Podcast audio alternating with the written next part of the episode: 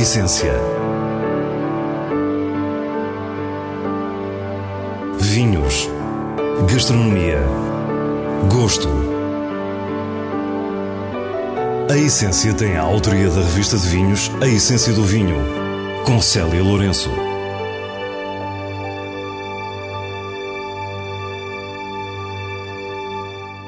Boa noite. Em entrevista à revista de vinhos, Cristiano Vanzeler, produtor da Quinta do Val Dona Maria no Douro, fala-nos do seu podcast Ligados pelo Vinho, criado durante a pandemia. Depois ficamos a conhecer melhor a região da Beira Interior com Rodolfo Queiroz. O prazer de vinhos e livros completa o programa de hoje com as habituais sugestões semanais. Fique e descubra a nossa proposta para o que é realmente essencial. Cristiano Vanzeler é um nome bem conhecido no mundo do vinho português.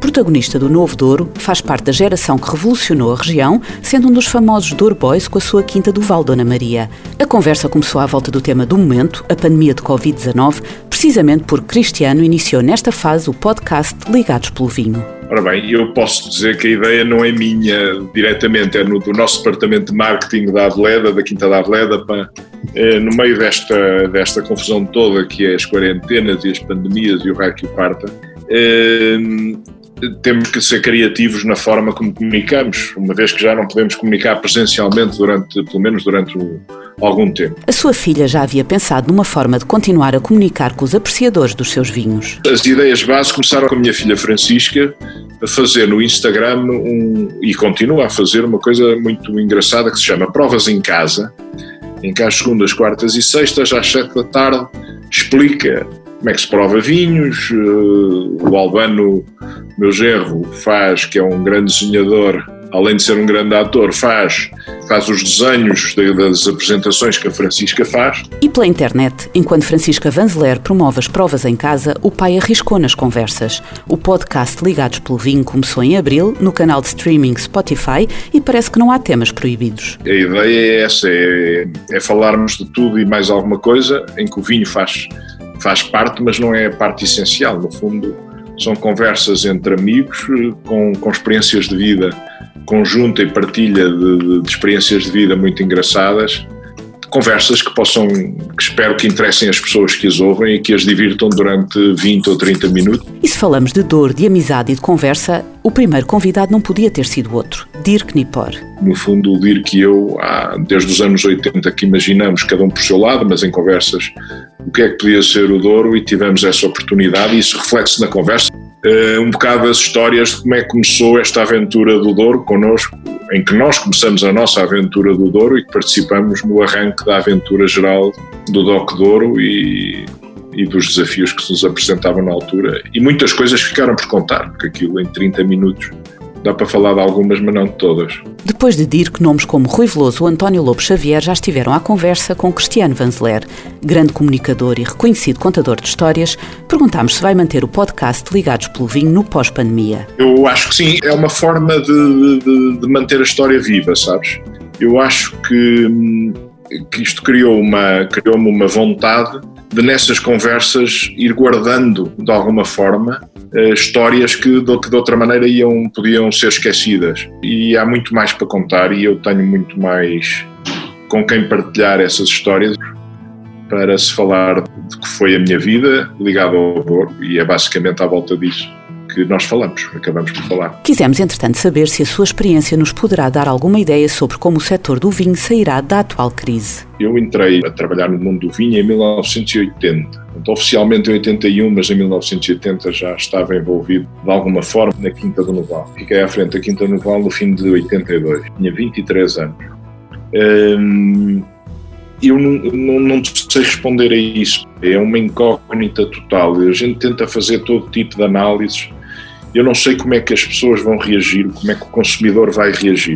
Cristiana ajuda-nos a refletir um pouco sobre diferentes cenários. Será que as viagens se vão manter no nível em, em que existiam anteriormente? Ou será que as viagens se vão tornar outra vez um objeto de luxo? Hum, as pessoas vão continuar a consumir na restauração, vão continuar a sair, ir aos restaurantes, ou durante um período de tempo vão ficar em casa e vão se reunir em casa em grupos mais restritos? E como é que isso afeta o consumo no seu geral? Em termos de vendas, percebe já uma tendência internacional. A nível mundial, eu sinto uh, com os nossos clientes que há uma apetência por, eh, por solidez e por confiança, ou seja, marcas que, que têm algum, alguma solidez nos, em determinados mercados e que têm algum reconhecimento e alguma notoriedade, ou muita notoriedade, vão se manter porque são marcas que, que dão confiança. Mas para Cristiano Vanzeler, esta evidência pode ser redutora. Como é que isso vai afetar o mundo do vinho como um todo, em que a diversidade para mim é um bem? Eu acho maravilhoso que existam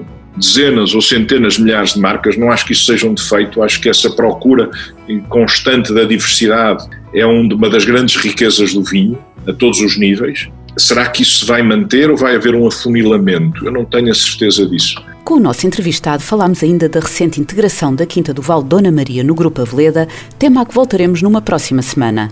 No final, tem para algumas perguntas breves que não resistimos a fazer a alguém que só poderia surpreender com as respostas. Será que Cristiano Vanzeler se sente o XXL dos Douro Boys? Ai, não tenho as dúvidas, pá. Eu XXL, pá. Eu, eu tenho 1,92m, ainda peso 130 kg, jogo rugby, ainda jogo rugby aos 62 anos, pá. Sou sem dúvida nenhuma o XXL dos Douro Boys. E o que é que o tira do sério? Me chamem idoso. O próximo que me chamar idoso leva duas lambadas na tromba pá, e uns crocos parietais que nunca mais, nunca mais se endireita. Chapéu de cozinheiro ou tesoura de alfaiate? Tesoura de alfaiate, claramente. A tesoura de alfaiate, que é aquilo que eu faço, é muito mais adequada. Eu sou um, um, um alfaiate dos vinhos, criador do detalhe. E finalizamos na sétima arte. Bonanza, James Bond ou Velocidade Furiosa? James Bond, claramente. Pá. My name is Zeller, Van Zeller, não há dúvidas. A beira interior é reconhecida pelas suas características naturais únicas de altitude e frescura, a que não falta a riqueza de variedades de uva autóctones e a aptidão para a viticultura biológica. Mas continua a ser uma região discreta na produção nacional, apesar de nos últimos anos sentirmos que há uma afirmação diferente. Uh, a conjuntura é-nos favorável, de facto, porque uh, pode-se dizer que realmente o mundo corre atrás dos vinhos frescos e nós estamos nesse, nesse sentido, digamos assim. Para além disso, temos também a questão dos, dos produtos biológicos, cada vez tem mais importância na vida das pessoas, em todo o mundo, e nós, eh, felizmente, também temos essa possibilidade.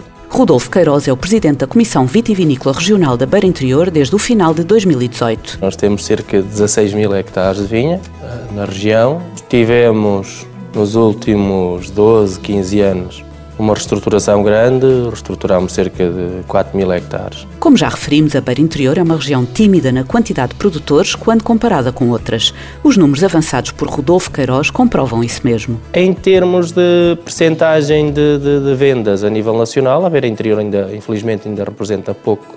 Nós vendemos eh, pouco mais de 4 milhões de, de garrafas por ano, que é, que é pouco para o potencial que nós temos mas temos a consciência que estamos a crescer e, que estamos a abrir portas noutros mercados. Esta é a região mais montanhosa de Portugal, que engloba as serras de maior altitude, o que vai permitir que encontremos vinhas a mais de 700 metros.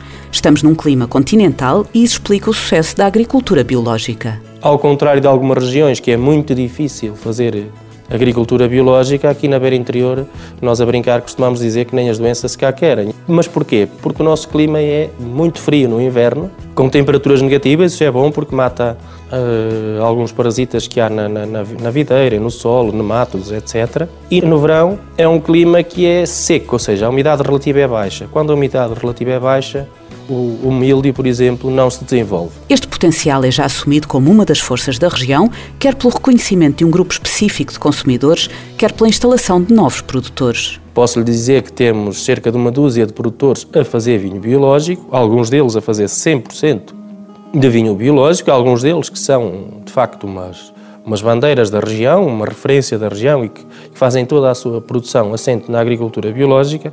Não há de ser o, digamos assim, para todos os produtores, mas é mais um caminho que se pode fazer. E eu creio que produtos biológicos, nomeadamente nos países nórdicos, nos Estados Unidos, no Japão, etc., em muitos países, têm cada vez um potencial maior. Uma outra estratégia passa pela aposta nas castas locais. Nós temos aqui algumas castas que são quase só nossas, temos o refete nas castas tintas, que só existe basicamente aqui na beira interior, existe um pouco no, no Dão, que é conhecida também por tinta pinheira, um pouco no Douro, o refeto nunca há de ser uma casta com uh, a estrutura de, outros, de outras castas, mas é um vinho mais elegante, mais fino, que não cansa.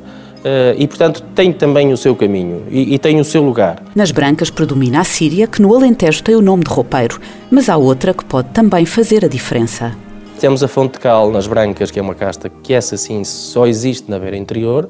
É uma casta que temos feito um esforço para que mais produtores possam ter essa casta. Este ano vai aparecer mais um produtor a lançar um, um fundo de cal extremo, que é importante para dar essa tal diferenciação. Os vinhos da Beira Interior são uma comprovada alternativa a muitas outras ofertas de mercado, mas precisamos saber que existem. Por isso mesmo, a grande aposta da CVR é, em primeiro lugar, ganhar notoriedade nacional, em segundo, a evolução normal para mais mercados internacionais. Rodolfo Queiroz já nos explicou os pilares em que assenta este caminho e revela ainda a mais recente empreitada que tem em mãos. Outro desafio que temos neste momento é, é a criação da Rota dos Vinhos da Beira Interior, que era um projeto que já tínhamos em mente há algum tempo e que felizmente eh, o vamos começar agora a concretizar. Portanto, temos a abertura da loja para ser feita agora brevemente. A expressão Terras do Demo da Aquilino Ribeiro colou-se à beira interior como uma segunda pele. Referiu a rija e obsessa alma beiroa no seu romance Andam Faunos pelos Bosques e ninguém como ele caracterizou tão bem a região. Neste ano estranho em que iremos para fora cá dentro, podemos encontrar inspiração em Aquilino. A rota dos vinhos da beira interior será, sobretudo, uma rota de território. Ter uma região que tenha um, um, um património uh, tão vasto, tentar que isto seja cada vez menos sazonal, ou seja, que se consiga aqui ter cá mais gente durante mais tempo, porque eu creio que nós temos todas as condições para dentro de 10 anos estarmos ao nível das, das, das grandes regiões de Portugal. E como habitualmente, o diretor da revista de vinhos, Nuno Pires, fala-nos das suas escolhas com os selos altamente recomendado e boa compra da revista. Branco Vulcânico 2018 é um vinho do Pico produzido pela Açores Wine Company, a partir das castas locais, Arintos dos Açores e Verdelho. Seco, com acidez marcante e salinidade presente. Tem bom corpo, potencial de guarda e lembra-nos o seu berço de sal e lava. Um vinho altamente recomendado. Cortem Aragonês e Petit Syrah 2012 é um tinto produzido em modo biológico, na região de Lisboa, por Christopher Price, com muito pouca intervenção enológica.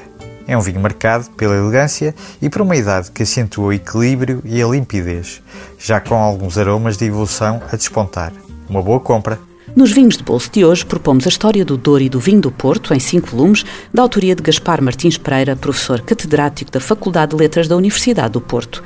Cada livro olha para a região em diferentes períodos e mostra-nos o esforço, os sucessos, as crises e a evolução de uma sociedade alicerçada na produção vitivinícola que, por essa atividade, mudou a paisagem, esculpiu o xisto, enfrentou um rio selvagem e continua no século XXI a projetar-se no futuro. História do Douro e do Vinho do Porto tem chancela das edições Afrontamento. E é com este vinho de bolso sobre a mais antiga região demarcada do mundo que nos despedimos, relembrando o dever cívico de recolhimento que mantemos. Para a semana, à mesma hora, teremos mais vinhos e muitas histórias contadas por quem os faz. Tenha uma boa noite.